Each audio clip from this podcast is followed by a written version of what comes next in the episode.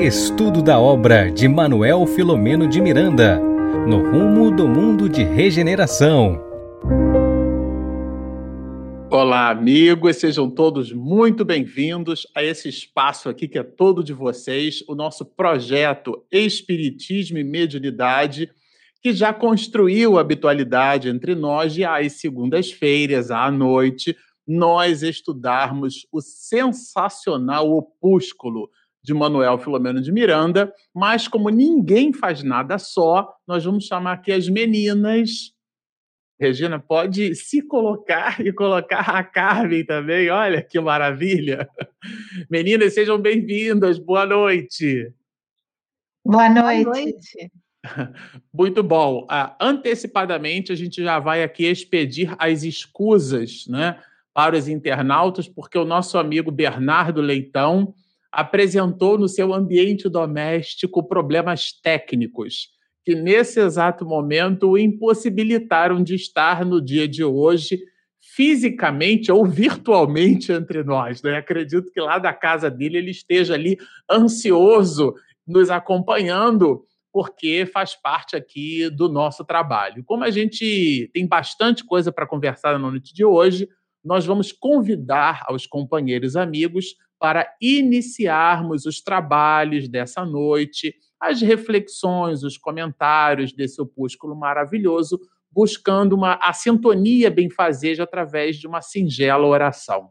Digamos assim: Querido Rabi da Galileia, mestre, amigo de todos nós, aqui estamos, Senhor, conectados não tão somente pela teia mundial dos computadores, dos recursos sofisticados da eletroeletrônica, da comunicação do século XXI, mas, sobretudo, conectados no ideal de refletindo por sobre seus ensinamentos, melhorarmos ao mundo, melhorando a nós mesmos. Por tudo isso, então, Senhor, espalhados que estamos nos lares, nos mais diversos ambientes, alguns profissionais, outros domésticos no cadinho do lar, alguns de nós que nesse instante estejamos não a sós, porque os teus amigos prepostos de luz velam por todos nós. Que estejamos então espargindo, ainda que em parcas possibilidades, vibrações benfazejas que serão reconectadas aos companheiros que necessitam tanto do afago, do carinho, da atenção, que neste instante, Senhor, estorcegam em ambientes hospitalares por conta da pandemia que assola a humanidade. Dá-nos, Senhor, a todos nós, a compreensão necessária para que o estoicismo moral permaneça em nossos corações e se reflita nas nossas atitudes. Por tudo isso, então, bem dizendo o nome de nosso Pai, a consciência cósmica maior que nos dirige, esta inteligência suprema, relação cáusica de todas as coisas, nós, Senhor, te pedimos que tu permaneças conosco hoje, agora e sempre. Bom, meninas, é, Regi ah, a Regina botou já o livro ali do lado, né? É. Ali, ali, para fazer a, a, a simbologia do Bernardo, não é isso? Vamos fazer de conta que. Opa, deixa eu pegar o meu aqui, Carmen. Sempre gosto de mostrar o livro aqui, meninos. Olha, tarã. Ele tem uma capa tão linda, né? Não, não é, minha gente? Olha isso, roxinho, é, sensacional. A, a equipe da editora Leal deu uma caprichada, né? É, tem uma turma boa ali, o Cláudio Urpia, tem também o, o, o, Bosco, né, Regina? Que é um designer lá da editora Leal. A turma, a Mansão do Caminho tem uma, uma equipe ótima, né, que trabalha ali sob a égide da nossa querida Piedade. Urpia. A Isso, é o Cláudio. Cláudio. É o Cláudio. O Cláudio, é, é, ele capricha. Foi ele, inclusive, que digitalizou Joana de Ângeles, digitalizou o Dr. Bezerra de Menezes. Ele tem Mas feito é, ele assim. É pra tem feito um trabalho excelente, uma contribuição ótima para o movimento espírita planetário, vamos dizer assim, né? O Cláudio Urpia está aí de parabéns. É, nós terminamos o, o, episódio passado, a live passada, né, exatamente naquilo que considerávamos a metade do capítulo 11. Né? Esse, essa live a vigésima live nossa, isso é importante que se diga, e nós estamos com essa live. Esse é o desafio da noite, né, meninas? É terminarmos a live de hoje encerrando alguns dos comentários importantes sobre esse capítulo o capítulo de número 11, e depois nós teremos uma grande longa estrada, porque a gente vai percorrer o capítulo 12, que é o maior capítulo desse livro, o maior deles, né? E tanto do ponto de vista de páginas, né, de volume, de conteúdo de informação, como os desdobramentos reflexivos dessas mesmas informações. Então, o, o, capítulo é grande nas mais variadas perspectivas, né? tanto por número de expedição por conteúdo de páginas que o Miranda separou, como o conteúdo que ele aporta no próprio capítulo. Então, nós faremos algumas lives entre nós para que a gente consiga, assim, é, degustar o capítulo de número 12. E aqui a gente encerrou né, o, o, a live passada, onde nós então iniciaremos nessa. Para quem gosta de acompanhar, a gente vai, é, vai iniciar os comentários. Um dedinho assim, ó. Tem um dedinho? Ah, mas eu sempre antes... esqueço. Relação protocolar, mas antes, né, Regina? Continua aí, Regina. Salva, salva aí o marido. Mas antes, nós vamos agradecer aos nossos queridos amigos internautas que estão conosco sempre às segundas-feiras, né? Já tem outra pessoa que perguntou pelo Bernardo, o Marcelo já avisou, ele passou uma mensagem para o grupo que ele estava com problema técnico e que não ia poder comparecer. E tem uma outra pessoa aqui que também disse, eu estou tentando achar o nome dela que já subiu, que ela gostou muito da sua participação no Congresso do Rio de Janeiro, viu, Carmen? Então, ela escreveu aqui, mas eu já não sei mais onde é. É a Nacif. Isso, é. isso. É. Também quero dar um beijo, assim, carinhoso para minha grande amiga de, de, muitos anos de trabalho lá da Fundação Oswaldo Cruz. Ela ainda está nativa, né? Ela é mais jovem do que eu. Então, o nome dela é Rose, sabe? Rose Claire Magalhães. Ela mora em Bangu, no Rio de Janeiro. Eu amo a Rose de paixão, conheço ela de muitos anos. Doce amiga, meiga. Então, o meu beijo grande para você, Rose, morrendo de saudades, tá? Morrendo de saudades. E também queremos agradecer às nossas web TVs que estão sempre conosco, ajudando a divulgar o trabalho. Então, nosso muito obrigado à Web TV 7 da Paraíba, TVC Cal de Florianópolis, é, Santa Catarina, também nós queremos agradecer ao Lar Espírita Caminho do Cristo de Santos, São Paulo, da querida amiga Eulália Bueno. No, a nossa gratidão também à Web Rádio Fraternidade de Minas Gerais, Uberlândia, também não podíamos esquecer da Web Portal da Luz, Mato Grosso do Sul, e da Rede Amigo Espírita aqui de São Paulo, capital. Então, nossa gratidão, nosso muito obrigado pela ajuda, pela divulgação desse estudo, que, de, pela divulgação da doutrina espírita. Muito obrigada. Bom, já que você salvou aqui os agradecimentos, né? Eu dei uma atropelada ali, né? É, a gente vai começar comentando aqui o parágrafo de número 30, para quem gosta de acompanhar, está na página 160. Nós fizemos alguns apanhados e, e um deles ele, ele se inicia no, no parágrafo de número 30, né? Quanto às suas vítimas, isso para quem gosta de acompanhar pelo livro, né? É, Bom, a gente eh, queria começar comentando que essa parte do que vai ali dos, do parágrafo 30 até o parágrafo 37, que aí é praticamente o final, a página 160 e 161, quer dizer, esse volume todos que a gente vai dividir num primeiro bloco dos nossos comentários. Eles gravitam em torno de um binômio que a gente pode chamar de amparo e vigilância.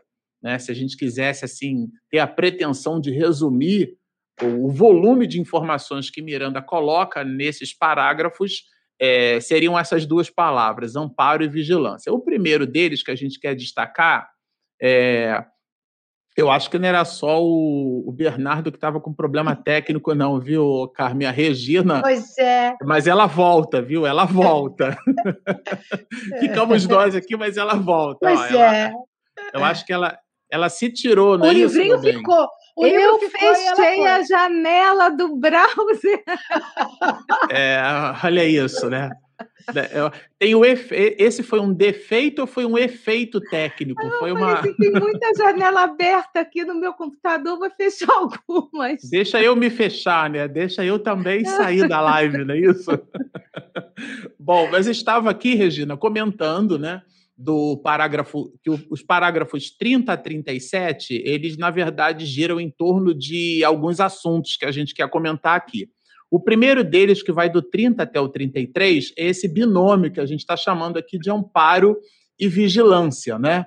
Então, a gente queria destacar logo no 30 é essa ideia que Miranda coloca, que não é antiga das observações de Manuel Filomeno de Miranda, que é uma organização maléfica de efeitos danosos contra a sociedade. Espíritos né, que se interessam em prejudicar-nos incitando-nos através dos nossos próprios defeitos, não criam em nada em nós, não constroem comportamentos danosos em nós a partir de pródromos que não possuímos. Isso é bem importante deixar claro. E lá no 31 ele vai falar ali de calcanhar de Aquiles, né? Porque eles fustigam exatamente os pontos nevrálgicos, né? Vai da dentina, vai exatamente mais doentios, pontos mais doentios que a gente que a gente estabelece como oportunidade, né?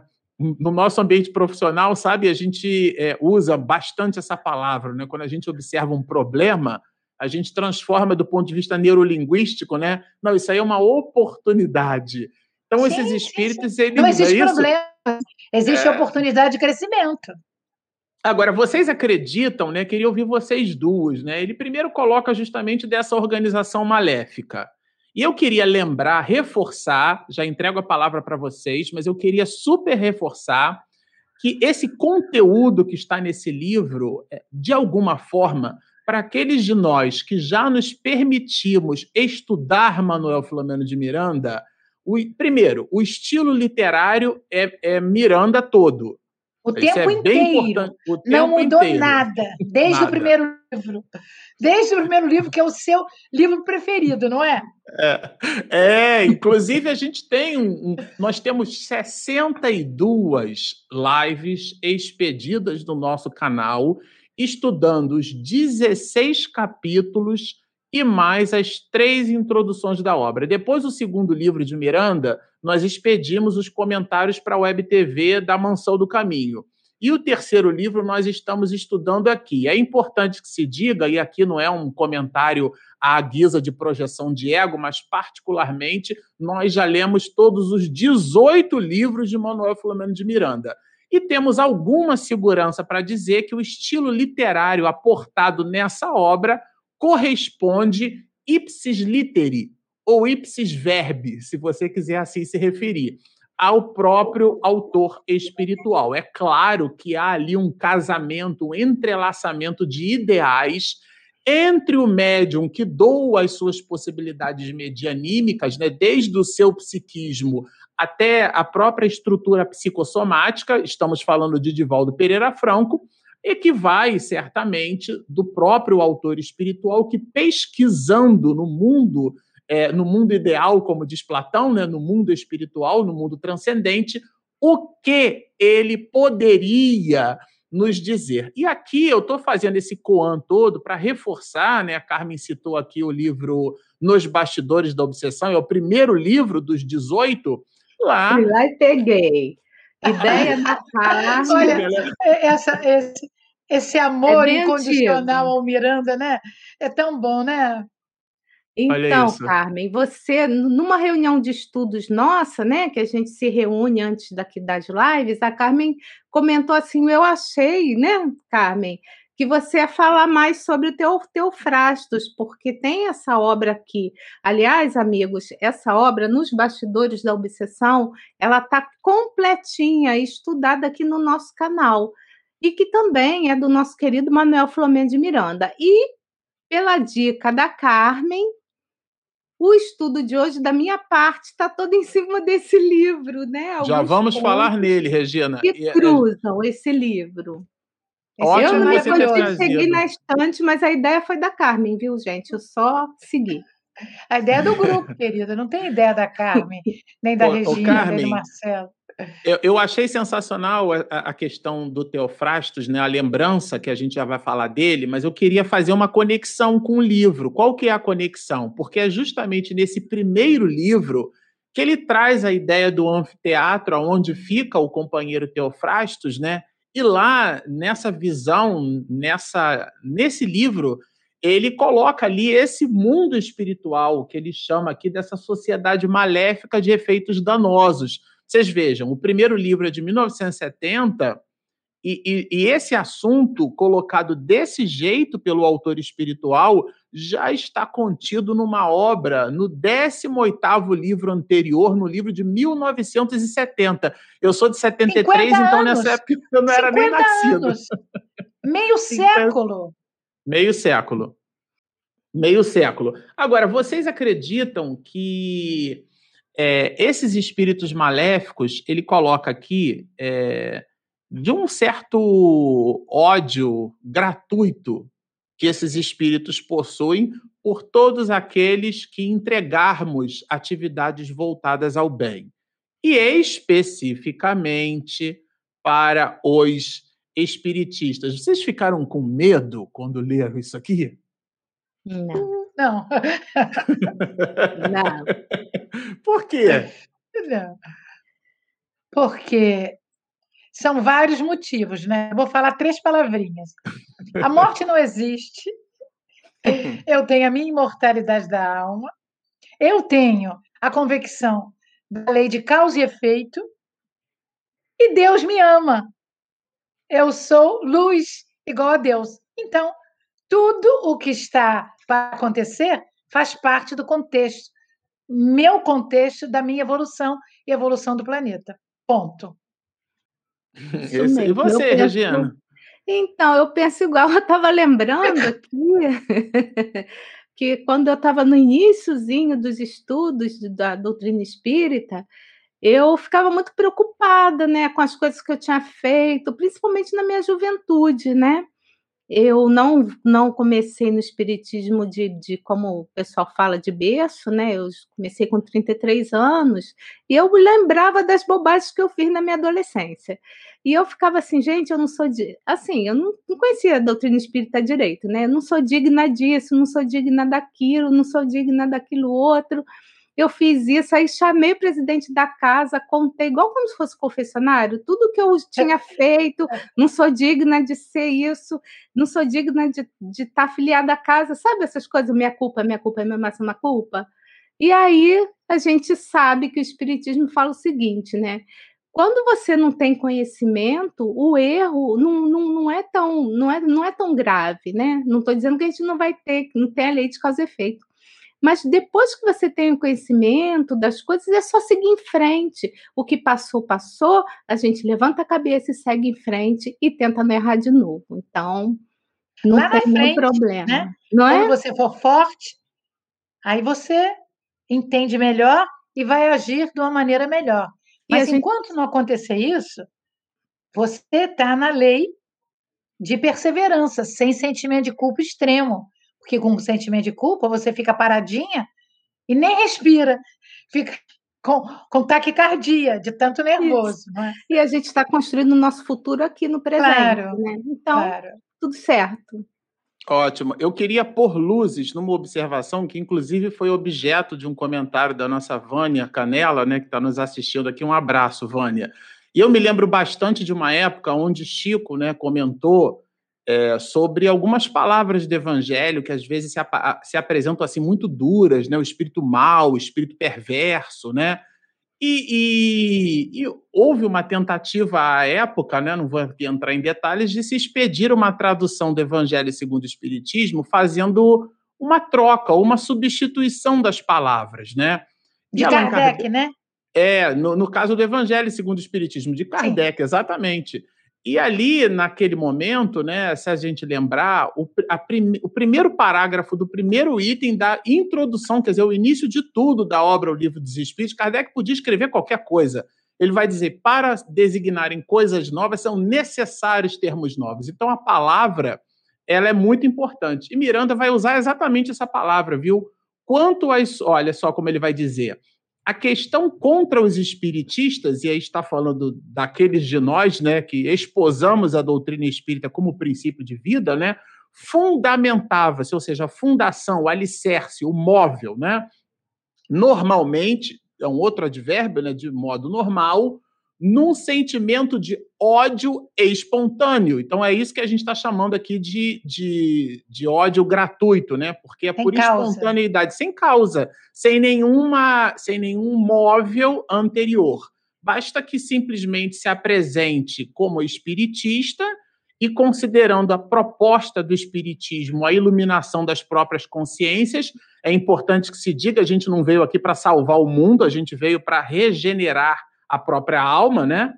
Agora, quando a gente acende uma luz, a gente ilumina a nós e quem está à nossa volta. Então, esses espíritos realmente não é, mostra que Miranda, a gente não está tirando isso da nossa cabeça, ele mostra esse, é, é, essa, essa, esse móvel né, danoso. E mais do que isso, ele cita que esses espíritos utilizam justamente o, o, aquilo que Miranda vai chamar de calcanhar de Aquiles, né? daquela, da, daquela mitologia né? de que então Aquiles foi mergulhado no rio e aí ficou ali a ponta do, do, do, do calcanhar e era justamente ali o ponto frágil da, daquele soldado, fazendo aqui uma relação metafórica, Miranda vai colocar o nosso ponto frágil. E mais lá na frente, meninas, ele vai dizer que esses pontos frágeis nossos dentro do processo da engenharia divina, é justamente o ecossistema que se forma para o nosso próprio soerguimento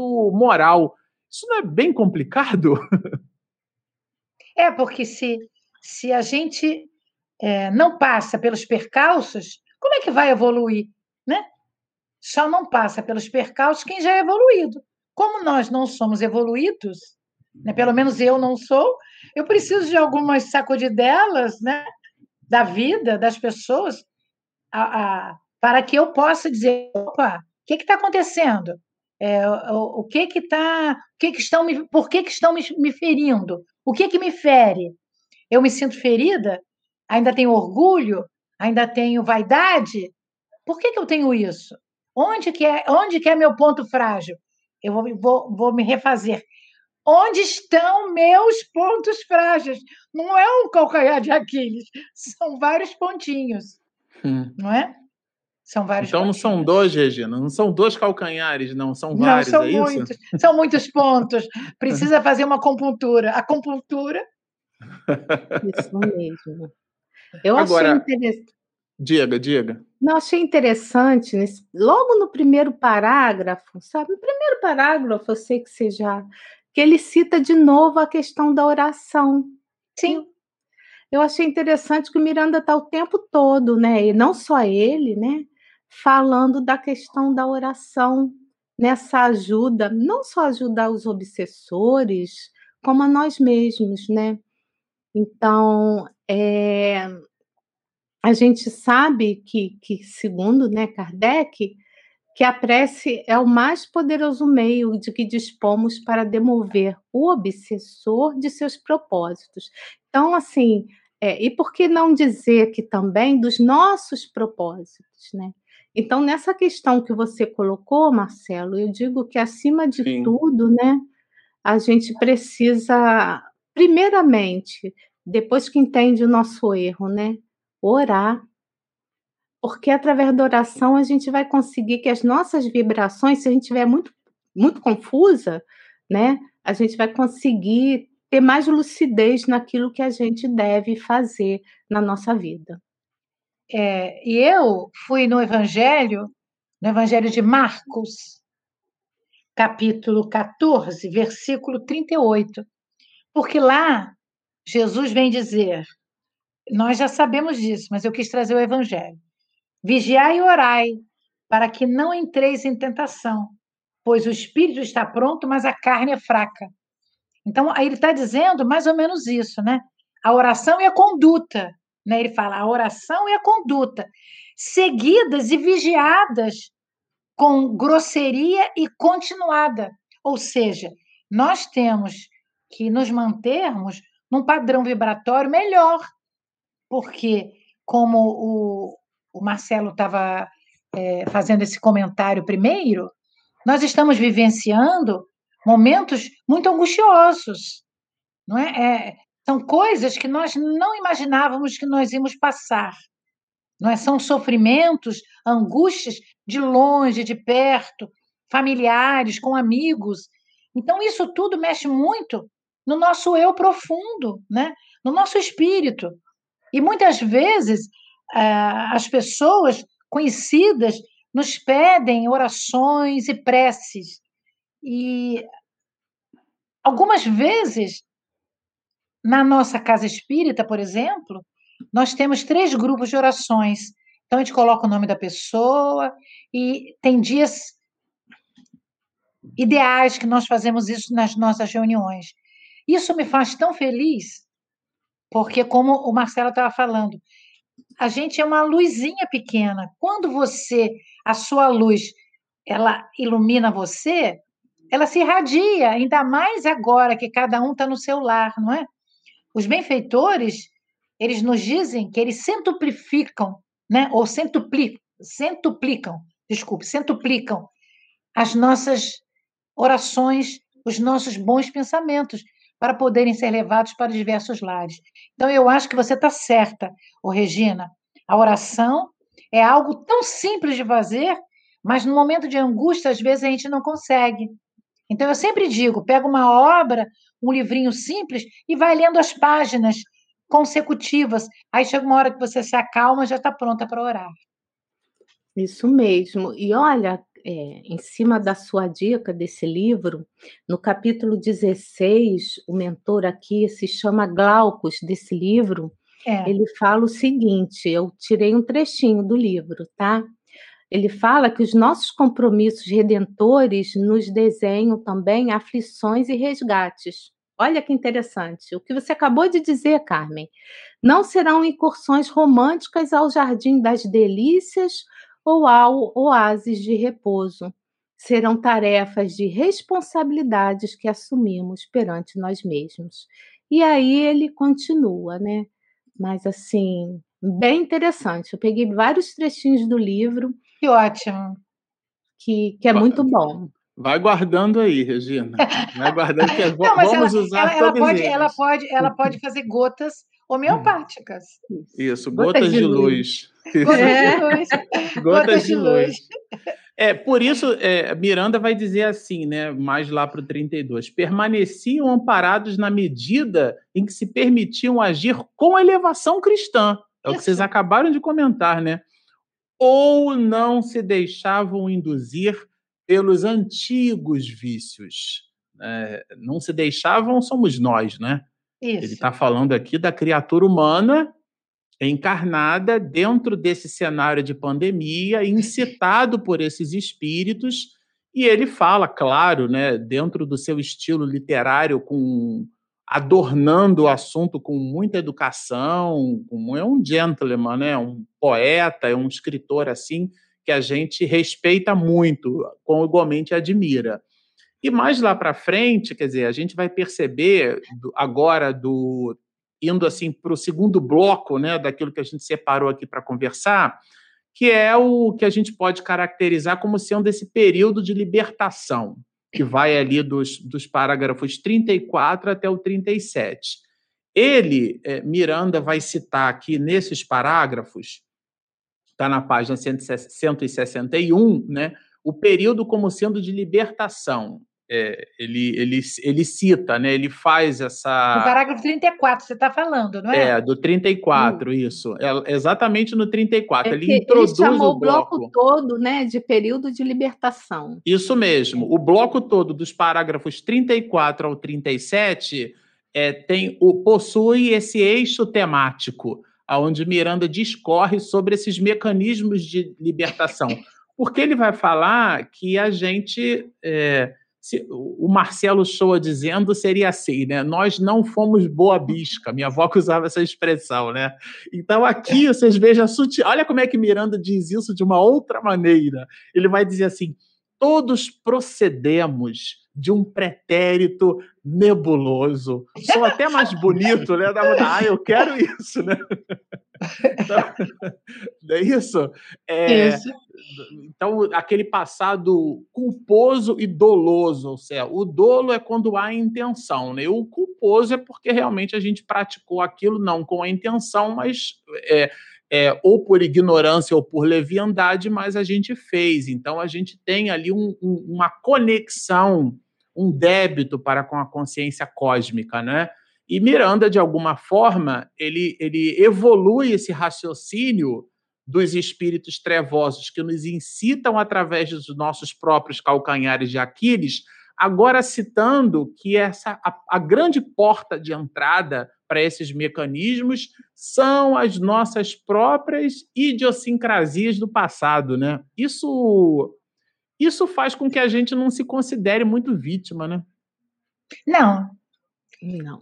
É, e também a gente a gente quando ele diz isso, ele diz assim, concluindo o que você estava falando, é, todos procedemos de um pretérito nebuloso em que a opção do erro foi a nossa constante. Então, eu optei pelo erro, né? Mas isso, isso faz com que eu entenda que eu não me conheço, não é? Que quantas vezes eu reclamo, né? Quando a gente reclama das coisas que acontecem no mundo, não é? Quando eu leio um livro desse e acho que o livro é forte demais, não é? Eu fico pensando assim: poxa, mas como? Que coisa, né? achando que o benfeitor tem uma voz forte para falar, significa que eu não me conheço, que eu acho que eu sempre fui boazinha. Não é? Mas, na realidade, o nosso codificador Allan Kardec já nos disse que nós estamos na melhor reencarnação. Né? E que as outras, nós nem temos acesso a elas. Não é? André Luiz vem nos dizendo também que algumas nós só temos acesso às duas últimas. As anteriores, não, porque éramos terríveis. Né? Éramos muito animalizados. Não é? Então, é muito interessante quando ele diz isso. E, e, e vai dizer que caímos muitas vezes, né? Temos, tivemos recaídas.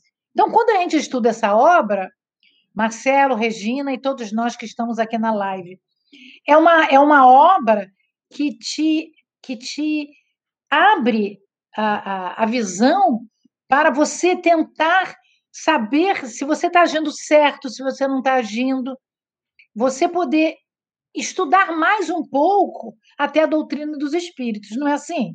Eu, quando vejo uma obra dessa, eu fico é, preocupando assim, me preocupando assim, Carmen, será que você não está lerda demais nos estudos?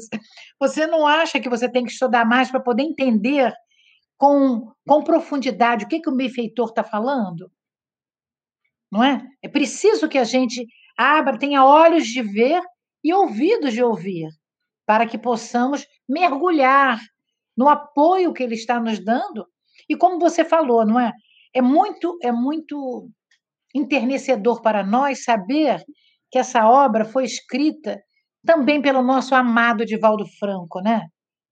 Que lucidamente, aos 93 anos, se, mais uma vez, reunido junto com Miranda, escreve do mesmo modo que escreveu em 1970. Exatamente. Isso é maravilhoso.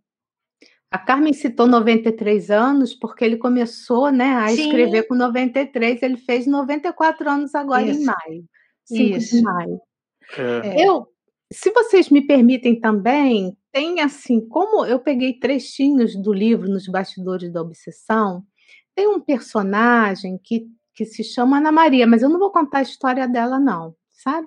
E ali na sua recuperação, eu achei tão lindo o que ela falou, Tá, e aí tá lá no capítulo 16, isso é para vocês estudarem aqui é. os, a nosso, a nosso, Não, a você série. repete outra vez o nome do livro e o capítulo, porque daqui a pouquinho vem pessoas hum, dizendo assim, Nós qual é o livro, qual é o capítulo? da obsessão, o capítulo é 16, tá?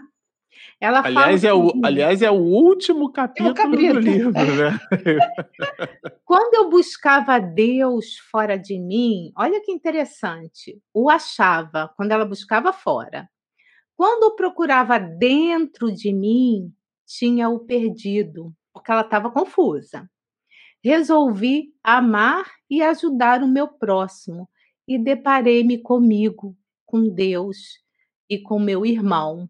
Então, tem toda uma história que não vem ao caso, que ela estava envolvida com a religiosidade dela, com a religião dela, então ela buscava o externo, mas porque ela não conseguia ver Deus dentro dela. Quando a gente está confusa, todos nós, e também esses obsessores, esses justifeiros tão confusos, eles não conseguem nem, nem enxergar Deus, né? Mas como, como falando assim, de acordo com o comentário da Carmen, então assim, ela só conseguiu resolver o problema dela quando ela conseguiu ajudar o próximo. Eu acho até que a sua mãe colocou alguma coisa aqui falando sobre isso, né? Que a verdadeira oração é aquela que, que, nos, remo é, que nos faz agir em favor do bem. Ela colocou lá atrás, porque os internautas aqui, eu fico só prestando atenção, eles estão conversando conosco o tempo inteiro. A melhor tá? prece é a da alma que se esforça para ser melhor a cada dia. A minha grande amiga Daisy. Isso aí, obrigada, Carmen. Muito bom. Olha, eu vou aproveitar esse clima de divulgação de obras doutrinárias para fazer uma outra divulgação e conectar ao mesmo tempo essa divulgação com o comentário que a gente quer expedir. É, a divulgação é desse material aqui, olha. Revista Presença Espírita. Essa, depois da, da revista Reformador, consideramos o periódico espírita é, mais respeitado no Brasil e no mundo, né? E é o periódico que a Mansão do Caminho, com regularidade, ela ela entrega de maneira agora de alguns anos para cá, né, bimestral e e a gente teve assim a a, a beleza, né, a honra, a alegria, a misericórdia de poder expedir artigos para a revista Presença Espírita. E aqui, né, fresquinho, aliás, eu recebi hoje esse exemplar, né? É o exemplar do, do binômio maio e junho, e nele, é, nós, a gente não vai comentar todo ele, mas a gente escreveu eu vários artigos. Que ia chegar no artigo. Ah, eu vou, vou, claro que eu vou comentar, né? É, porque está intimamente conectado, inclusive. O artigo é exatamente esse aqui, olha, que brilhe a vossa luz. É, nesse artigo, a gente cita, né? É, começa citando, e eu já vou fazer a conexão, que nem tudo aquilo que brilha no céu possui luz própria. Esse é um princípio básico, basilar de astronomia. Né? Quando você olha para o céu, é, aquilo que a gente achava que era uma estrela, chamava de estrela d'alva, não era uma estrela, era um planeta. E não a Lua, por exemplo, brilha no firmamento à noite, refletindo o brilho do Sol, né? A face da Lua que está trancada na atmosfera da Terra. Então, a astronomia vai nos dizer que, e Emmanuel, nesse sentido, também vai corroborar, né? nem tudo aquilo que é belo é bom. Então, ou seja, a gente visita no mundo uma relação de aparências. Nós somos instigados, alguns, muitos de nós, a, a viver uma vida material, quando, na verdade, mergulhamos, parece paradoxal isso, né? Mergulhamos num corpo de carne para vivenciarmos a espiritualização dentro de uma relação material. Então, por isso claro. que a gente, senão a gente ficava na espiritualidade o tempo inteiro. Uhum. A gente mergulha num corpo de carne, até essa história de que a verdadeira vida é a vida espiritual, Aí a pergunta seria, então essa aqui é a falsa, né? Porque se a outra é verdadeira, então essa é a falsa, por analogia, né? Por princípio fake. dedutivo é de fake. lógica. Isso. E, e, e, na verdade, a ideia é bem interessante, é. né? Porque não há. A vida é uma só. Uma vez eu ouvi o Elahá comentando até sobre esse assunto, e a Regina, quando produziu aqui o Voz é, do Coração, pegou exatamente o trecho onde o Elahá comenta isso conosco, né?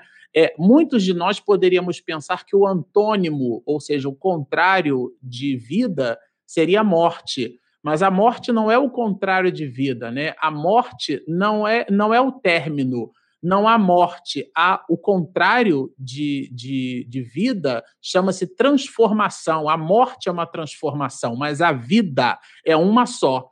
Então, quando nós nos percebermos como espíritos imortais de fato, quando a gente deixar de brincar de ser espírita, que é o que ele coloca aqui na obra, e efetivamente é, introjetarmos em nós a responsabilidade das próprias atitudes, então a gente começa a, a banhar um pouco o calcanhar de Aquiles, né? O calcanhar também mergulha na água, porque a questão toda aqui não é que a gente vai viver uma vida santificada, entenda-se aqui a palavra santo do ponto de vista etimológico como sendo separado por Deus. Porque Deus nos, não nos separa, ele nos aproxima, é o contrário.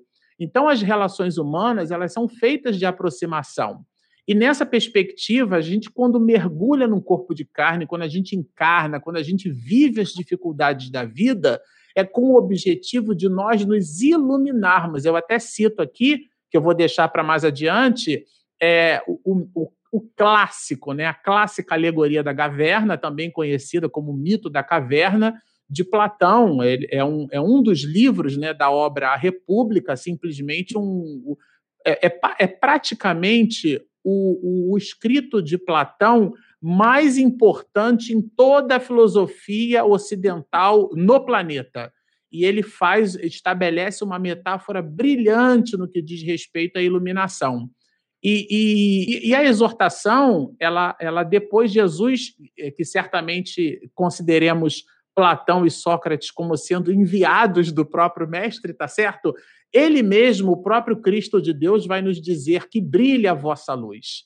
Agora, para que nós brilhemos, é, se faz necessário, às vezes, na produção do calor, o atrito, né? E o atrito são essas dificuldades, são as agruras, são as intempéries, são as, são as situações da vida, aquilo que a gente vê lá na questão 132, né? As vicissitudes da existência terrena. Só eu acho que só espírita fala essa palavra vicissitude, né?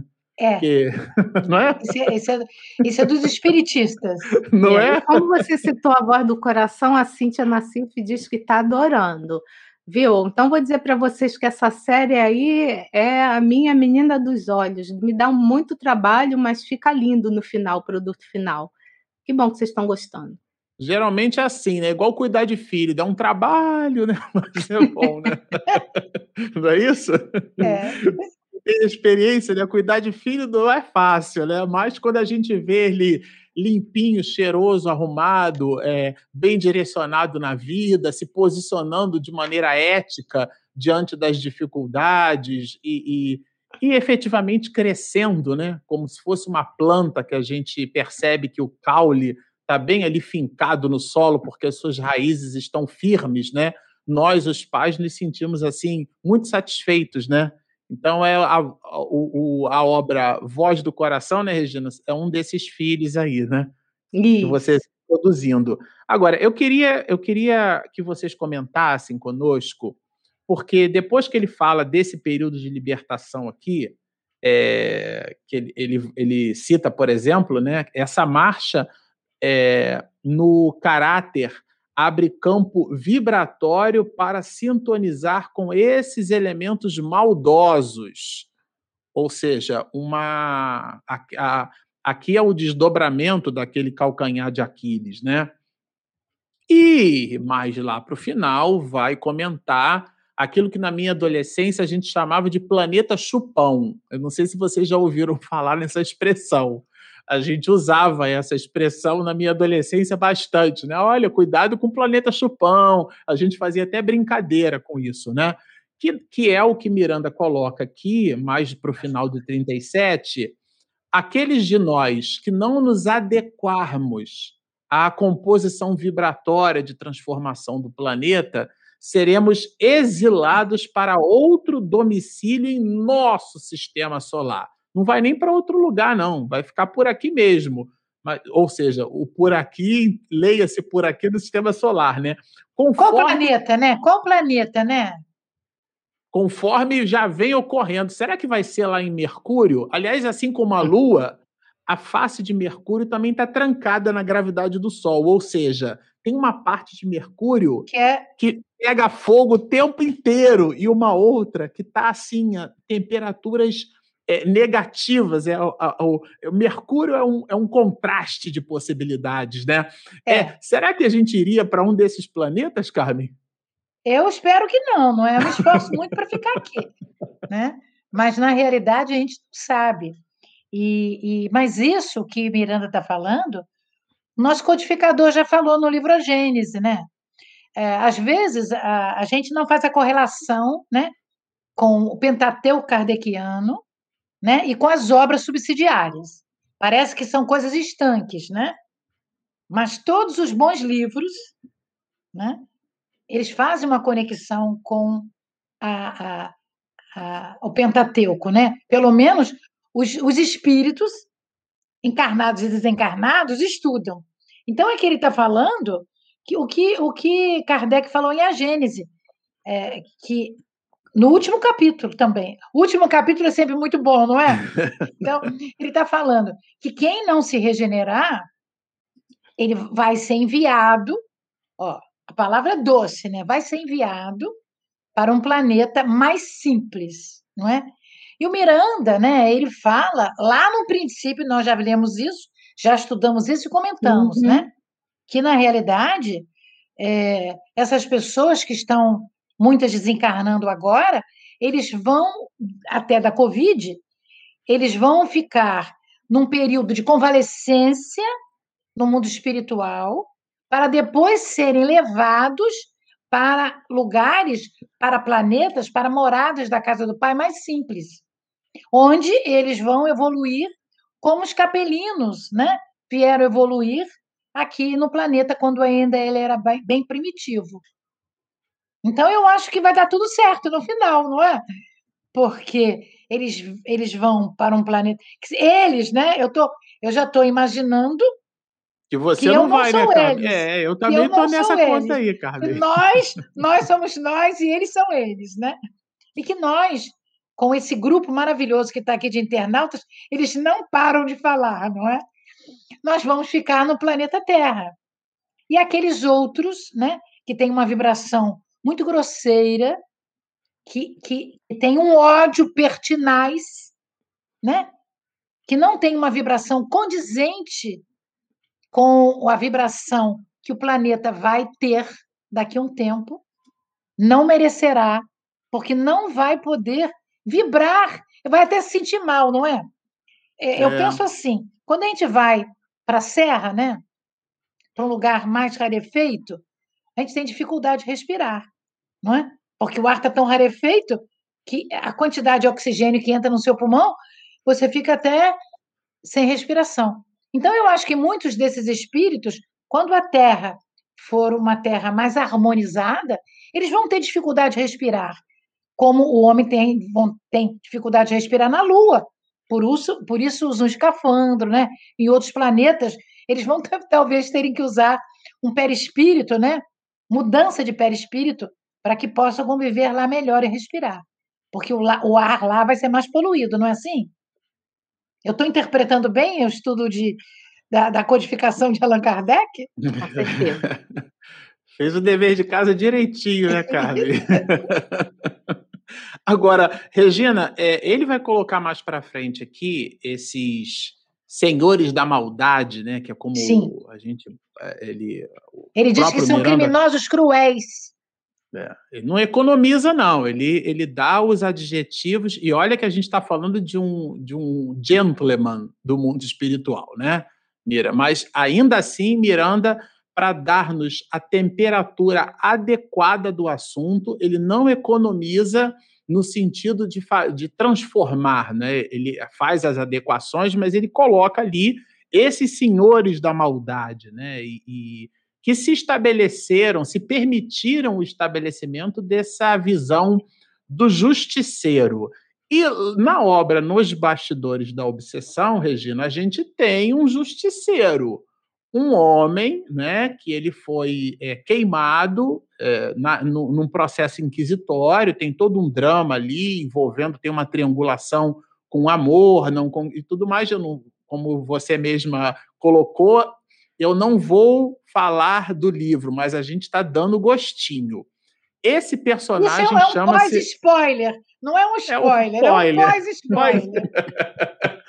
Agora, fala, Regina, faz uma conexão, que eu sei que você se preparou para isso, é, desses senhores da maldade com esse personagem que Miranda traz no seu primeiro livro, que é, que é esse personagem Teofrastos, né? Que também era um espírito mau, né?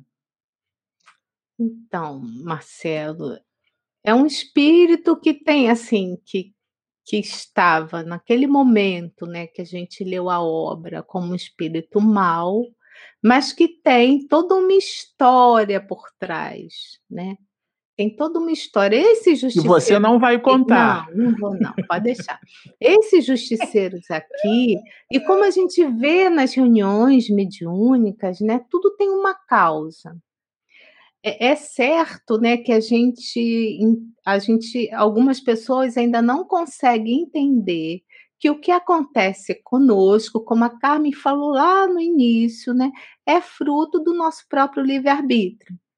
Mas como muitos ainda não conhecem ou não entendem ou não também aceitam a reencarnação, né? Então, no caso desses justiceiros, com certeza esses, esse ódio mortal por Jesus, né?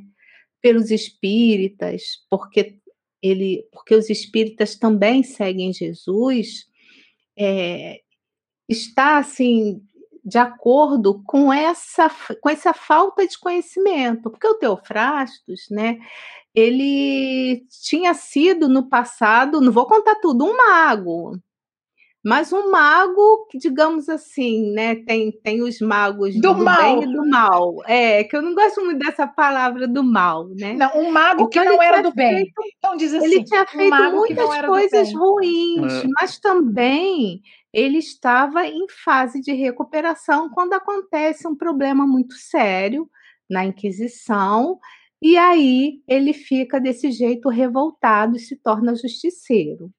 Então, assim, o que nos faz ver, né, observar dos justiceiros desse livro com do livro, né, esse aqui, nos bastidores da obsessão, que é sempre a questão do não entendimento do amor de Deus para conosco, que nos dá a chance de nos redimir. Então, quando eu não entendo que Deus é amor e que ele quer o nosso bem, eu me revolto contra Deus e acabo fazendo bobagens porque tudo que acontece no nosso mundo, no universo, tudo está de acordo com a vontade dele. Mas a vontade dele é que sejamos pessoas melhores e que cresçamos para a luz de acordo com a, com o nosso entendimento, com o nosso livre-arbítrio, com as nossas ações. Então, quando eu não entendo isso, eu me revolto. E essa revolta faz com que esses justiceiros eles é, é, essas cidades que tem no além, né, com tantos justiceiros aconteça. Mas eu gosto sempre de lembrar, sabe, que por trás de um justiceiro tem um, um irmão nosso, né? Por trás desse obsessor, ele não foi sempre obsessor. Ele está na condição de obsessor. E os espíritos amigos estão sempre ali ao nosso socorro. E por que não dizer, por que não talvez um dia possamos nós termos estado nessa situação de justiceiros. Não sei, eu não estou falando por mim, não, mas dado da nossa evolução, então a gente precisa ter é, muita caridade. Commiseração. Se chama eles. commiseração. Mas eles aqui eles. no livro, né? ele, eles perseguem né, perseguem os cristãos, perseguem os espíritas, porque eles não acreditam em Jesus, eles têm ódio de Jesus. Então, é essa nossa relação dos dois livros. E a gente precisa voltar o que no ponto da oração. É através da oração que a gente vai conseguir ajudar né, a nós mesmos e esses obsessores. Você está falando isso e eu me lembrei da Dona Ivone da Amaral Pereira, não é? Que com a sua mediunidade, ela ia em lugares muito profundos e encontrava espíritos desses jaez, né? Espíritos muito trevosos. E ela ajudou a muitos deles, sendo ajudada por Dr. Bezerra de Menezes, que era um dos seus guias espirituais, né? Além do Charles. Então, a gente fica pensando que, como o nosso planeta é, tenta evoluir, não é? Porque quando a gente tenta, a gente está falando de todo mundo, não é? Porque, vejamos, a, a, adorei a prece inicial do Marcelo, né? Porque ele começa é, muito lúcido, né? Depois ele se espiritualiza, né? Então, ele vem falando desse mundo novo, né? Desse mundo novo, o mundo virtual, não é? Quando nós estamos numa virtualidade, nos reconectando nos conectando com muitas pessoas, nós não estamos mais no primitivismo. Nós já saímos do primitivismo. Nós não estamos mais no mundo de expiações e provas. Já estamos num mundo além disso. Mas, na realidade, por baixo disso, né, ainda existe um lodo, não é verdade? E esse lodo que Manuel Fenômeno de Miranda vem mexer, né? É muito bonito. Ele vai, ele, aquela água límpida na superfície, no fundo, ainda é lodosa. Então ele vai falar a cidade dos justiceiros está lá no fundo. E ele vem trazendo para nós que isso acontece. E ele tem que trazer isso, como você falou, Regina, que a misericórdia do Pai é infinita. Dará oportunidade a todos nós de revermos os nossos pontos nevrálgicos, os nossos calcanhares de Aquiles, para que possamos enveredar por vielas floridas e não pantanosas. É, o Miranda, no capítulo Examinando a Obsessão desse livro, nos bastidores da obsessão, ele fala que os vales purgatoriais que não se encontram muito longe de nós, eu tinha separado esse trechinho, recebem os que transpõem o umbral da morte narcotizados pela insânia e pelo crime sombras, emanações mórbidas, vento lulantes, remorsos, choros, sofrimentos atrozes, eis o que se encontra ali. O que me chamou a atenção nesse trecho é que ele fala que esses vales não se encontram muito longe de nós, que a gente também lembre disso, mas, como a Carmen disse, graças a Deus a gente já passou por, por alguns caminhos, digamos assim, né? E nesse mesmo trecho, Miranda vai falar não só da oração, mas ele fala também do socorro através das reuniões. Ele chama Mediúnica. portal de luz dessas reuniões é. mediúnicas. E como eu sei que todos nós três aqui já colaboramos, eu falo já porque a gente está, entre aspas, de recesso né, das reuniões mediúnicas das casas, das casas espíritas, né? Mas então, nós estamos fazendo essa, essas sim. lives, essas lives são reuniões mediúnicas. Então, a gente não ah. recebe os espíritos, mas os espíritos recebem as nossas emanações. Então, mas as pessoas, quem... as pessoas é que nos recebem, né? Então vocês estão nos recebendo na casa de vocês, nós somos os espíritos, vocês também são os espíritos, então, a internet é o médium, a internet é o meio. É, é o medianeiro. É, é, o medianeiro. medianeiro. Nesse exato então... momento, esse espaço aqui, né, Regina, é um espaço mediúnico e nós então, somos os espíritos. E para quem já teve contato com esses espíritos, né, quando a gente dá comunicação ao espírito, a gente percebe o que ele está percebendo. Então a gente sabe o quão, qual é o tamanho da Sou dor. eu ou Regina que está ficando assim um pouco é, cristalizada? Eu tô normal. Ah, ela tá falando travando. Talvez seja É. essa internet. Para mim você tá Não sei. normal. Mas É, então assim, o tá normal. tamanho da dor desses espíritos. E essa negação é por conta dessa dor maior. Então, é por isso que a gente deve sempre pedir por eles, e, né, e agradecendo a Deus tudo que a gente tem até o momento, essa doutrina espírita maravilhosa que nos abriu esse caminho para a nossa melhora espiritual. É, tem aqui, olha, dando continuidade no, no conteúdo de Miranda, né? Depois que ele vai falar é, do, Olhando o livro. do espaço, né? Da movimentação desses Eu queria- espíritos, né? Eu queria, eu queria, estou vendo aqui uma, uma fala que eu acho que a pessoa entendeu errado. Diga, Carmen. Neilton Andrade. Carmen, esses planetas de exílio não podem ser primitivos. Tem que ser de prova e expiação, como a Terra, uma vez que nenhum espírito retrograda, ensina Kardec. Mas o, o retrograda não é isso. O retrograda significa você não evolui, mas você pode evoluir num lugar mais simples. Você pode sair e evoluir num lugar mais simples. E vai Isso até ajudar, dizer- né, Carmen, a alavancar Pois o é. progresso daquele Não, mas ele planeta. entendeu que quando você vai para um planeta que eu disse primitivo, né? Quando eu disse primitivo, é um planeta que não tem acesso à luz, né? Não vai ter acesso a toda essa mordomia que nós temos de ar condicionado, né? Dessa dessa da câmera que falaram aqui que a câmera que alguns de nós estamos mais claros porque está vendo mais nítido. Esse, esse pessoal, esse pessoal amigo nosso, eles entendem de tudo. Eles é? falam qualquer coisa. Então, o, a- o- o retrocesso não é porque você foi num, num- num planeta pior.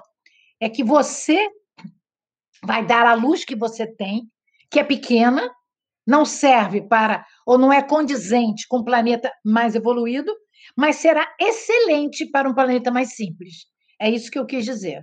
Não, é ótimo. Isso está muito bem documentado na literatura espírita, né, Carmen? É, é que No Evangelho de, segundo o Espiritismo, capítulo 3, de quando em há vez muitas vale moradas na casa do Pai. Certo. De, é de quando em vez é sempre oportuno a gente elucidar, né? É, o- e, e é importante aqui que a gente lembrar também que o espaço onde a gente está não determina a nossa condição, né? O que determina a nossa condição é a nossa condição, não é o planeta onde a gente está que determina a nossa, a- a- o, a o nosso cenário, né? Se não, E- se não, doutor Bezerra de Menezes, que é tão evoluído, e Chico Xavier não deveria estar aqui, né? Deveria estar, é, talvez, em Júpiter. É. O que eu particularmente gosto sempre de lembrar quando a gente usa essa palavra primitivo, é, particularmente o semestre passado eu tive uma disciplina na faculdade de antropologia filosófica. E a palavra primitivo a gente às vezes a gente aplica dentro de um conceito etnocêntrico que deturpa o conceito da palavra. Vou explicar. É, a gente adota no, no conceito do primitivo algo que seja grotesco. E primitivo em antropologia significa aquilo que vem primeiro, não significa que é Coisas bom nem é ruim. É, aliás, a, a, a simplicidade diz-nos é, é, o, o- o grande engenheiro que viveu há 500 anos atrás, né, Leonardo da Vinci, a simplicidade é o supremo grau da sofisticação. Ser simples é ser muito sofisticado. O simples é aquele que não sobra nada nem falta nada. São os espíritos superiores que, com poucas palavras, aliás, pouquíssimas palavras, dizem muita coisa. Aqui a gente se remete mesmo à ideia do primitivo, porque é o substantivo derivado de primeiro, porque Sim. vem na frente. Por exemplo, o Mário Sérgio Cortella, que foi secretário de Educação aqui em São Paulo, há muitos anos atrás, ele convidou uma tribo indígena para visitar São Paulo. E eles ficaram maravilhados, porque entraram num metrô que não tinha simplesmente nem o maquinista, né? Todo o processo, existem linhas do metrô que operam por computador, né, de maneira remota, e eles, nossa, e entraram no mercado aqui em São Paulo e viram uma cena que eles não entenderam. Crianças buscando frutas no chão. E um dos índios perguntou assim: Mas aquela criança está comendo do chão por quê? Se aquelas frutas que estão ali por sobre o balcão estão fresquinhas e ela busca aquela fruta que está ali apodrecendo, né? Você, ah, não, ela pega do chão porque o pai dela não tem condição de pagar mas o pai dela precisa pagar pela fruta porque o índio não entendia a fruta é. que vem do pé. Então, vejam, no final, todos aqueles educadores ficaram extremamente constrangidos porque não conseguiam explicar para o índio como a nossa, é, é, a nossa sociedade dita civilizada e avançada, né, para dialogar com a questão do primitivismo, deixava crianças comendo fruta apodrecidas no chão quando as frutas saudáveis estavam expostas para que nós intercambiássemos dinheiro. Então, muito cuidado quando a gente usar a palavra primitivo, porque a gente remete a um conceito que não valora o conceito em si mesmo. É Mas independente do, do ecossistema onde o espírito está. Avancemos. Foi bom eu falar que ele disse que ele entendeu o que eu falei. Ótimo. Foi bom eu falar. Avancemos. É, Sim. É, depois que a gente, então, entende com, com Miranda que todo esse volume né, de, de, vou usar uma expressão nordestina, de fustigações do nosso calcanhar de Aquiles, né? que trabalha ali, por exemplo, a destruição da família, a corrupção da juventude, né? o desrespeito à ética, é, esses procedimentos que não visitam a nossa dignidade, que são levianos, a mentira, a sensualidade, a degeneração, é, é, a degenerescência né, dos valores ético-morais. Então, é, vejam, esse é um espaço em que esses senhores, que ele considera aqui os senhores poderosos da maldade, eles visitam o mesmo ecossistema da última possibilidade, são representam a última chance para esses espíritos e só que depois que ele trabalha esse, esse mecanismo né, da maldade expedida por esses mesmos espíritos, ele vai falar da vigilância é, e do Sim. futuro, que remete um pouco a essa questão da oração que a Regina trouxe lá no início do bloco, que são os parágrafos 47 até o, até o 51. E eu, de propósito, deixei o 52 por último, que é exatamente o último parágrafo. Do 47 até o 51, ele vai falar da gente das bênçãos do Consolador. Né? E aqui ele certamente ele está falando do Espiritismo, quando, quando o prólogo no 47 diz-nos assim: cabe-nos, pois, agora e sempre permanecermos vigilantes e ativos. Vejam que são duas palavras né, que Miranda coloca: vigilantes e ativos na ensementação dos valores. Ou seja, ele aqui nos convida à atitude, né? Não é simplesmente uma vida contemplativa, né? Ele nos convida a, a verbos de ação, seria isso? É, acho o que, vocês que acham? Sim, né? Eu acho que sim, porque é, ele vai nos dizendo que ah, eu vou ler aqui a parte do 48, que eu achei esse parágrafo lindíssimo. É. Em consequência, a população espiritual do momento é compacta e constituída por muito sofrimento, esperando que as bênçãos do Consolador diluam as faixas densas de ódio e dor, num amanhecer de alegria e ventura, conforme nos está prometido, e assim será. Isso é um, é um é uma abertura, né? Quando a gente lê Coração do Mundo, Pátria do Evangelho, né? E a gente sabe de Ismael, né? O nosso querido benfeitor da Pátria do Cruzeiro, a gente fica imaginando quantos espíritos de luz que foram convidados por Jesus para que pudessem periodicamente, como você falou, né?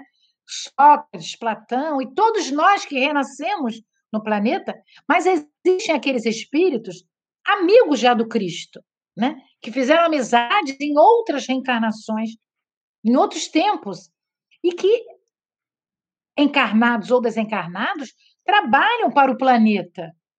Né? Então, quando ele fala do Consolador, ele não está falando só do Espiritismo, ele está falando dessa égide de espíritos que vieram para deixar não só o livro dos Espíritos, o Evangelho, porque cada um, do, cada um dos livros do Pentateuco, que nós chamamos de Pentateuco Kardeciano, tem um grupo de espíritos que trabalhou para que a obra viesse, não é?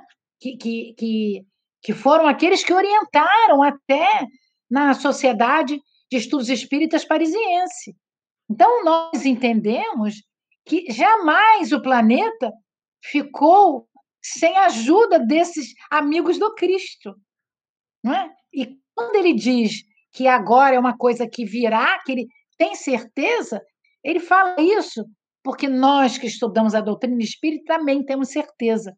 Isso, eu achei essa frase, eu digo, eu acho que ele está falando isso para mim. Nos hum. está prometido e assim será. Eu tenho esse poder de convencimento, não é? Se eu não tenho, se eu não sou a pessoa melhor do mundo, eu sou a pessoa que quero ser melhor a cada dia. Então, isso já me basta, porque eu não posso dar saltos quânticos. Né? Eu, eu dou pulinho de um centímetro. Né? Essa quantificação de órbita, de pulos, eu não consigo fazer ainda. Né? E nem quero experimentar porque vou sair de órbita, vou, vou lá para a Lua. Né? Então, uhum. É, é, muito importante que a gente entenda isso, viu, Marcelo? É, Regina, é, mais para o final aqui, já do, do, do capítulo, né? A gente está se despedindo aqui do capítulo 11. Ele faz uma associação entre a, o, que, o que o próprio Miranda vai chamar de filosofia das ideias de perversão, porque quando a gente usa a palavra filosofia, né, é, o nazismo também teve a sua filosofia, tá certo? Também teve seu princípio filosófico, né? Então a gente tem que tomar um pouco de cuidado, né, quando a gente usa determinadas expressões. E ele fala dessa filosofia da perversão. Depois ele fala, fazendo um contraste brilhante, né? Ele cita Jesus e coloca no epicentro do último diálogo essa filosofia do amor, que dividiu a história da humanidade entre antes e depois dele. Eu queria que você comentasse um pouquinho para a gente sobre isso, né? Então, Marcelo, Carmen, eu acho que, como vocês já colocaram, para a gente entender melhor essa filosofia do amor, a gente precisa se conhecer. Porque todos nós estamos fadados, né? A nossa fatalidade é sermos anjos em potencial, né? E Kardec, na questão 919 do Livro dos Espíritos, ele faz uma pergunta aos espíritos, né, que qual é o meio prático mais eficaz que tem o homem de se melhorar nesta vida e de resistir à atração do mal. E aí a resposta que muita gente conhece, né?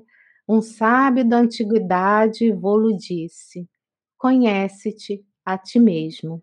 E também, para corroborar essa minha fala, tem um trecho de Joana de Ângeles é, que foi psicografada por Divaldo numa reunião mediúnica, e eu tenho aqui anotado, na noite de 10 de agosto de 2015.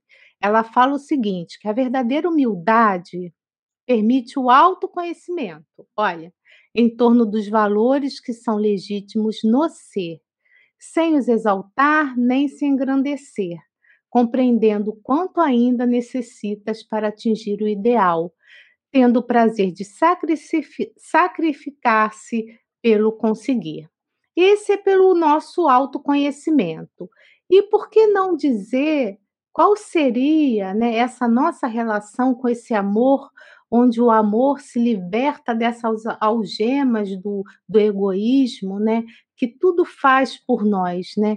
Esse amor que, que Jesus no seu potencial e esse amor também que a gente precisa ter para com os nossos semelhantes.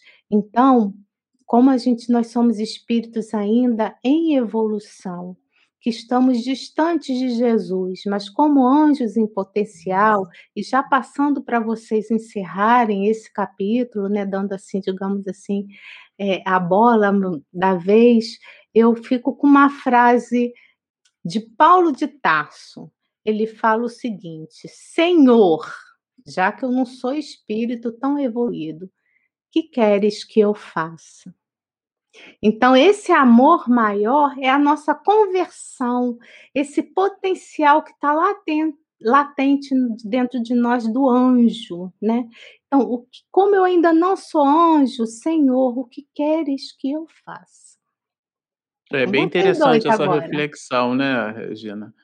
É, agora, essa... a gente tem que perguntar e tem que escutar e fazer o que a gente escutou. Então, uma vez que Paulo, eu me conheço, por isso, isso, que eu coloquei o autoconhecimento. Isso, perfeito, perfeito, mas tem que perguntar e parar para ouvir, como Paulo fez. Perfeito. E falar perfeito. em parar para ouvir, gente, vocês acham que vale a pena a gente parar para ler as perguntas dos, dos nossos internautas? Então, eu estou olhando aqui o tempo todo. Eles foram interagindo conosco, eles foram se entendendo, e eu, particularmente, eu, pode ser que vocês tenham visto, né? Eu não hum. vi nenhuma pergunta. Eles, ah, eles, eles estão, eles estão discutindo entre eles. Saiu até muita coisa aqui muito interessante. é, saiu Hermínio Miranda, Saiu muita coisa é aqui muito interessante. interessante aqui, que um vai ajudando o outro. Eu só quero responder uma coisa, não é de dúvida, não. Alguém perguntou lá atrás como que ela podia fazer essa pessoa para ver, assistir a voz do coração. Ah, então, é, ela perguntou não é? o link. É, então, olha só, você faz o seguinte: lá no YouTube, você entra no nosso canal Espiritismo e Mediunidade ou pesquisa direto, Voz do Coração. Nós temos já cinco episódios, não é live, só para você entender. Tem séries no nosso canal que não é live, são gravações. Então você chega lá, no caso da Voz do Coração, ela vai ao ar todo domingo às 9 horas, pontualmente, que eu já deixo programado, então o YouTube que libera. Então, 9 horas da manhã, a gente todo domingo tem um vídeo novo. Então, é só você achar a Voz do Coração dentro do nosso canal do YouTube Espiritismo e Mediunidade. Tem uma playlist lá só com esse com já esses tem, vídeos, já, né? É, domingo né? agora a gente vai para o sexto episódio. É, é ótimo. A Regina tem feito um trabalho é muito lindo, bom. É lindo. É, é lindo. Tem, muito bom. É, eu queria acrescentar alguns elementos na, na, nossa reflexão da noite de hoje, já que a gente se despede do capítulo de número 11, né? E como a gente trabalha, é, Regina trouxe aqui a questão 919, que é uma questão de Santo Agostinho, né? Foi Santo Agostinho, o africano de Hipona, para quem gosta de história, foi ele o responsável, né, por, por praticamente todo o pródromo da filosofia cristã foi expedida com as anotações de Santo Agostinho que ele, na verdade, estudou, né, bebeu da fonte de Plotino. Plotino foi o, o último egípcio que praticamente traduziu para o grego é, muitas das anotações que deram a Santo Agostinho a possibilidade de entender Platão. Então, a teoria das ideias, o mundo ideal, que dá, inclusive, objeto de algumas das questões do Livro dos Espíritos, né?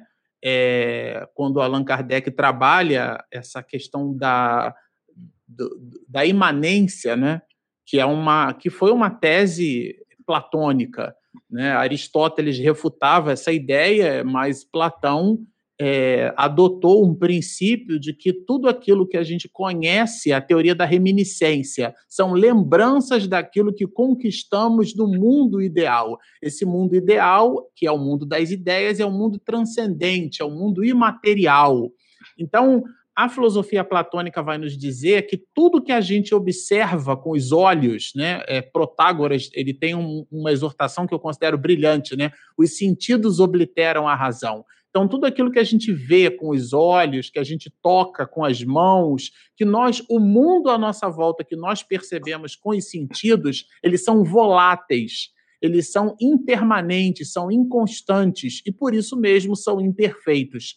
Porque na perfeição não há mudança, muito embora Heráclito de Éfeso tenha nos dito que a única coisa permanente no universo seja a mudança, né? É uma exortação desse pré-socrático. A, a gente, gente vai certo, né? É, claro muda, que né? sim. Né? Mas em Platão a gente vai perceber que a perfeição ela não pertence ao mundo ao, a, que ele chama de mundo sensitivo, que é o mundo dos sentidos. Então, que é o mundo físico. Então existe o um mundo imanente, o um mundo transcendente, aquilo que Aristóteles chamaria de mundo metafísico, né? Então esse mundo que nós os espiritistas chamamos de mundo espiritual essa é a nossa verdadeira pátria, no sentido da origem. Ela é uma, ela é uma pátria, e aqui eu vou fazer uma provocação, primitiva. Porque veio primeiro.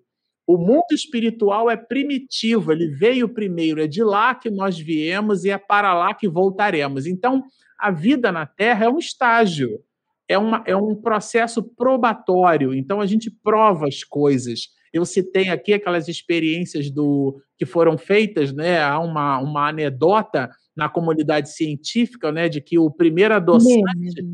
Eu já, já vi aqui o Paraguaçu, Regina, só para eu concluir. Hum. É, eu já vou concluir, Regina, já vou concluir. Então, a, aquela ideia do, do, do, provar, né?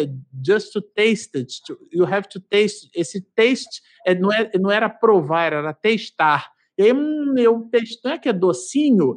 Então, a vida é feita de testes, é feita de provas. Não necessariamente as provas na vida são um piano de cauda que a gente carrega nas costas. Existem coisas que a gente prova e tem gosto doce, outras que a gente prova e tem gosto amargo, mas a vida é feita de provas. Diga lá, Regina. Eu coloquei porque tinha a ver com a sua fala.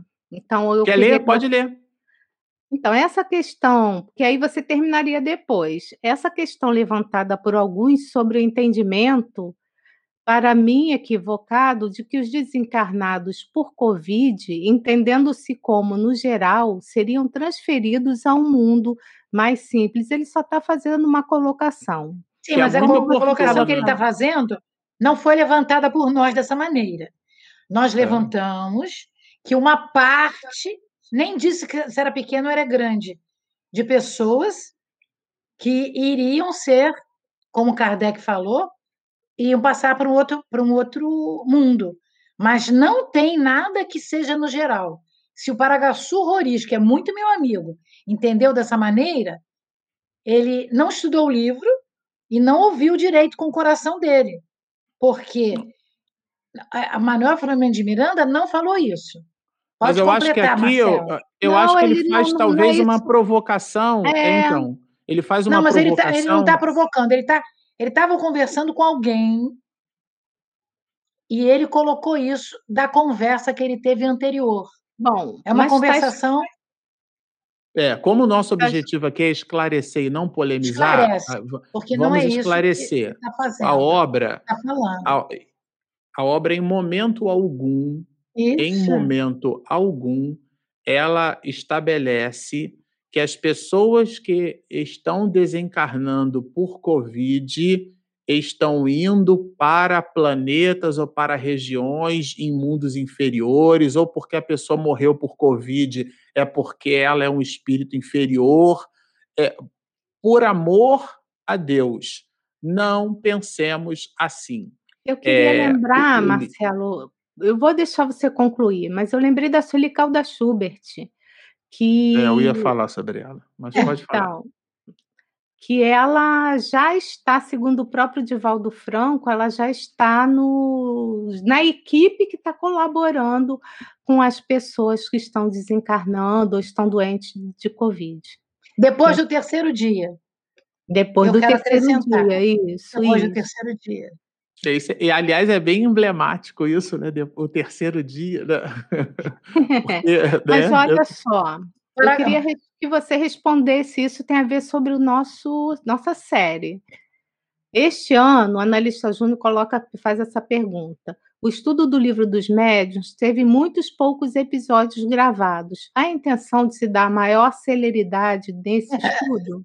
A, a intenção, aí, é a intenção mesmo é que nessa encarnação eu nasci como homem, e homem faz várias coisas, mas é uma por vez. Então, estou aqui em débito com o livro dos médios, com as gravações. A gente vai sim retomar os episódios, né? Para vocês que estão estudando o livro dos médios conosco, a gente já expediu mais de 100 episódios do livro. A gente vai concluir a obra, né? Com de maneira hercúlea. É, e, e sim, analista júnior é, o livro, os, os, episódios do livro voltarão a ser publicados com a graça de Deus. Né? A gente está aqui se organizando para poder retomar a, a, a, gravação e a publicação do material. Tá, tem uma pessoa que pergunta para mim, Regina, as informações que você passou agora referem-se aos capítulos estudados anteriormente? Eu já não sei o que agora que ele está falando. Bom, muito do que eu coloquei foi baseado nesse livro aqui, ó, que também é de Manuel Filomeno de Miranda, que foi a indicação, digamos, da Carmen no nosso estudo, é, nos bastidores da obsessão. E também agora eu tirei, né, no, na minha última fala, eu, eu peguei o livro dos Espíritos e uma psicografia de Divaldo Franco com uma mensagem de Joana de Ângeles. Tá? E a última está no Evangelho, né? Senhor, tu queres que eu faça. Então, bom, tem umas perguntas aqui, peraí. Tem uma pessoa que pergunta assim, Newton André, qual a diferença entre espírita e espiritista? Esse nome é novo para mim. Quem responde? Pode responder Marcelo, que ele já está, ele, ele já tá, tá no todo também no, sobre ele já está no momento é, responde e já pode completar o que ele estava falando. Mesmo que o Paracatu tenha dito, é. fala do entendimento de algumas pessoas que me disseram quando leram. Eu tinha não entendido isso também. Pois é. é eu já Interpretaram assim para mim. Interpretaram assim para mim equivocadamente. Tá certo. É, eu já tinha imaginado que eu. Às vezes a mamãe faz isso aqui também na live, né? Ela expede uma pergunta com o objetivo de, de incitar nas nossas respostas o esclarecimento das outras pessoas, mas não dela mesma. Né? Então, eu imaginei que fosse um mecanismo esse, né, que Paraguaçu, aliás, a gente está com saudade daqueles instantes. É, eu né, também, eu também. Paraguaçu é um amigo muito querido. Eu chamo ele de Parágua. Mas olha, aqui essas palavras são sinônimos, né? Espírita e espiritista, né? É aquele que segue a doutrina espírita, são sinônimos, são palavras que você pode utilizar é, livremente, né? O espiritista, aquele que segue o espiritismo, né? Ou o espírita, aquele que segue a doutrina espírita, são sinônimos e a gente pode usar livremente essas expressões com esse significado. Tá, tem uma pessoa aqui, a Maria, que está te parabenizando aí pelo capítulo de número 100 do livro dos médiuns, né? E tem uma outra, Sandra Pacheco, que ela. Eu, eu, eu que não entendi. Essa voz do coração que você mencionou será o mesmo que ouço todos os dias no YouTube? Aí eu já não sei. Tem cinco episódios da Voz do Coração publicado no YouTube, tem que ver se é a mesma coisa, tá? Então, assim, é isso. Não tenho, eu não estou vendo, só se vocês estão vendo mais algumas não, tá questões. Tá tudo aqui. certo. Então eu vou pedir a, a, a nossa querida Carmen para fazer a oração de encerramento da nossa live da noite de hoje, né? Foi uma delícia ter comentado esse capítulo 11. Comentamos aí... de uma maneira diferente hoje, né? É, foi. Fizemos passeios, né? Tivemos um amigo aqui, Paraguaçu, quanto tempo, meu querido? E foi muito prazeroso estarmos hoje finalizando, né? Esse capítulo 12, porque agora, o 11, né? Agora vão aprofundando experiências. Agora é uma. A longitude é maior. Então, vamos orar, meus amigos, agradecendo essa linda oportunidade de estarmos juntos enfrentando os nossos problemas interiores, mas gratos pela oportunidade reencarnatória e pelas bênçãos do Consolador que nós já abraçamos, que este Consolador que nos esclarece, que alivia as nossas dores pelo entendimento do mundo causal nos ajudando a caminhar para a luz. Amigo Jesus, Senhor, como comentamos nesta noite, tu dissestes para nós que brilhe a vossa luz. É muito prazeroso saber que tu, Senhor, Cristo de Deus, guia e modelo deste planeta de luz, que ora abraçamos por acréscimo de misericórdia, tu vês em nós uma luz. Somos filhos de Deus, energia, imortais. A tua fala nos engrandece, nos estimula, nos orienta a seguir estradas escuras, algumas vezes lugares pantanosos, mas sempre cônscios de que somos espíritos eternos, os seres inteligentes do universo, e assim podemos mudar de rumo e seguir estradas com cascalhos, mas também com gramíneas, para que os nossos pés, com as sandálias do caminhar eterno, muitas vezes furadas, para que os nossos pés não sejam tão machucados e lá na frente, mesmo descalços, possamos caminhar nas areias das praias não desertas, das praias como outrora tu passeavas, Senhor, lá na Galileia florida, com o cheiro do mar e o sol ardente a nos iluminar o corpo astral. Cuida de nós, Senhor, abençoando a nossa vontade, intensificando a verdade que já trazemos dentro de nós, a verdade que somos filhos de Deus, portanto, deuses com um D minúsculo, a caminho da perfeição. Que os nossos lares sejam abençoados, que as energias que estão sendo exibidas de nós possam ser trabalhadas pelos amigos espirituais, nossos mentores, nossos protetores, nossos parentes queridos que velam por nós, e os nossos anjos guardiães, e aqueles outros benfeitores das diversas casas espíritas que aqui estão representadas por muitos de nós, que eles possam ajudar ao planeta que sai do seu caos para a luz a cada dia a cada ano, se libertando para sempre. Obrigada, Senhor. Fique em nós, hoje e sempre. Que assim possa ser.